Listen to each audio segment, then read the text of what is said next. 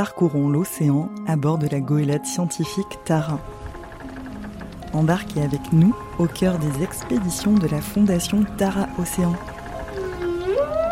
Naviguons ensemble entre les mondes sous-marins, scientifiques et humains. Une expérience à vivre avec ses écouteurs pour une immersion inspirante à la surface et à 20 000 lieues sous les mers. Bienvenue dans Un hublot sur l'océan, le podcast de Tara. On vient d'embarquer sur le voilier Tara. On est juste euh, en face du, canal de Panama. Et nous sommes ici parce que il y a quelque temps, il y a ça déjà un peu plus de deux ans maintenant, euh, notre sœur Sarah est décédée lors du crash du Boeing Max en Éthiopie. On est le 10 mars 2019.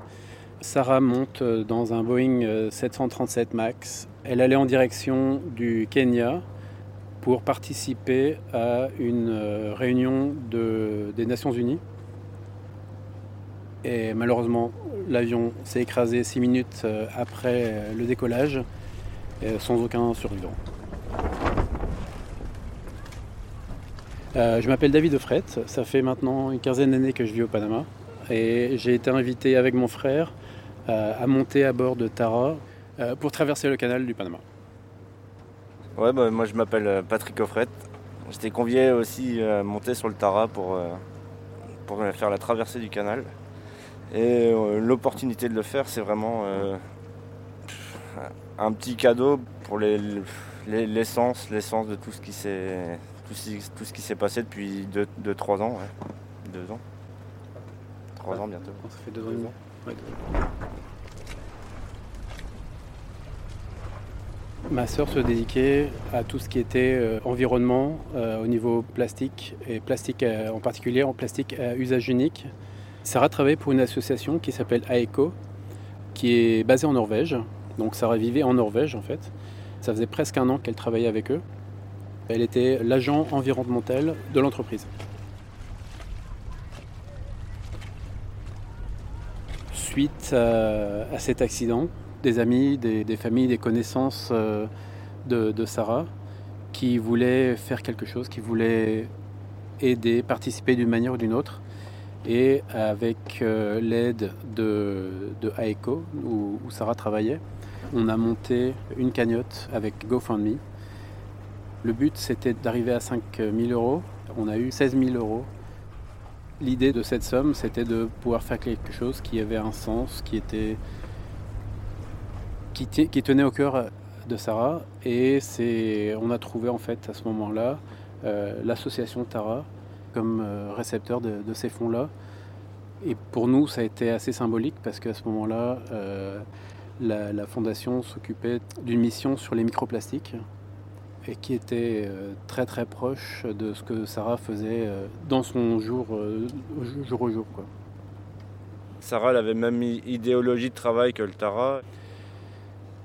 Beaucoup de ces missions venaient à l'amener euh, dans, tout l'Arctique en fait, donc euh, dans le nord de la Norvège bien sûr, et ça ça inclut Svalbard, où un jour elle a trouvé un bidon de 20 litres complètement euh, détruit par un ours polaire. Donc il y avait les traces de, crocs, les traces de griffes, et c'est devenu en fait un symbole de sa lutte contre le plastique et pour donner une sensation humaine à ce qu'on est en train de causer avec le plastique et pour essayer de sensibiliser les gens encore plus. À chaque fois qu'elle voyageait, euh, elle prenait le, bidon blanc de 20 litres qui avait reçu un nom, il s'appelait Chewy, donc ça veut dire en anglais, ça veut dire euh, mâchouiller. Elle prenait ce bidon-là comme son bagage de bord dans les avions. Donc euh, ça causait beaucoup de curiosité, entre les autres passagers même avant euh, de, travailler avec AECO, comme ça euh, travaillé comme guide d'expédition sur des différents bateaux de croisière, elle a fait en fait 23 voyages en Antarctique. Et donc elle passait l'été euh, dans le sud en Antarctique et l'été dans le nord en Arctique. Donc elle restait, elle bougeait énormément entre les deux hémisphères.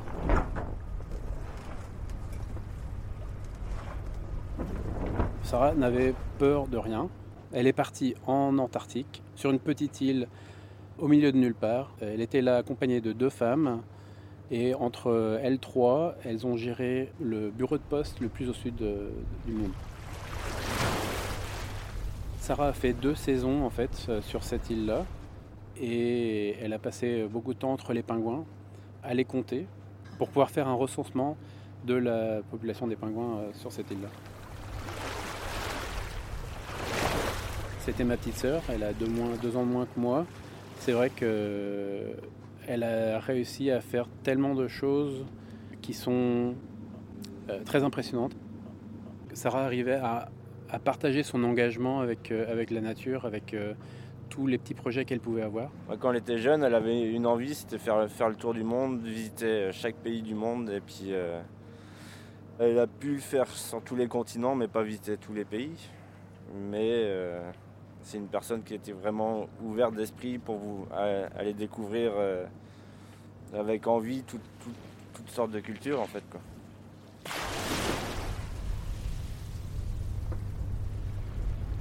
Un jour, elle est tombée sur une plage euh, au Japon qui était complètement couverte de, différents types de plastiques. Pas des petits plastiques, des gros plastiques. C'est une plage qui avait été en gros abandonnée euh, personne n'y allait parce que euh, c'était couvert de plastique, très désagréable d'y être. Et donc euh, elle a commencé toute seule à nettoyer un petit peu ce qu'elle pouvait, à ramasser ce qu'elle pouvait. Et petit à petit, il y a des gens qui se sont rendus compte, elle l'a raconté à d'autres, à des amis à elle, et ça aussi, elle a mentionné à d'autres personnes à l'école où elle travaillait.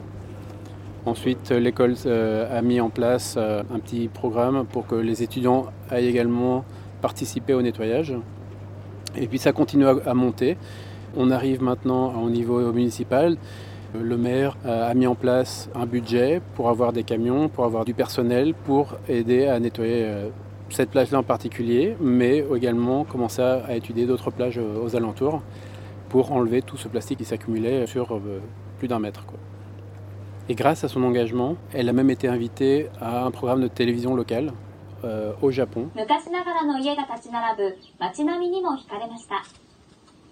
I really like walking along the small streets of Kitadomura. It's really, really pretty. The houses are close together. And Et euh, elle a lancé un mouvement qui, à ce jour, est toujours vivant. Ça, c'est quelque chose, ça fait euh, plus d'une dizaine d'années, ouais, à peu près en 2009, euh, aux alentours de 2009, que ce programme euh, continue de marcher. Et euh, c'est vraiment émouvant de savoir que qu'il y a toujours des, des, choses comme ça qui restent derrière. Quoi.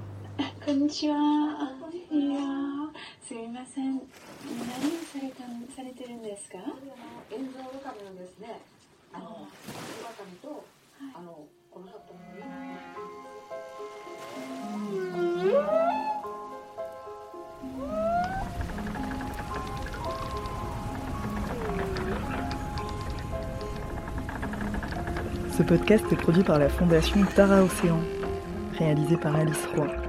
Pour ne rien perdre de nos histoires, vous pouvez vous abonner au fil de podcast, un hublot sur l'océan. À bientôt!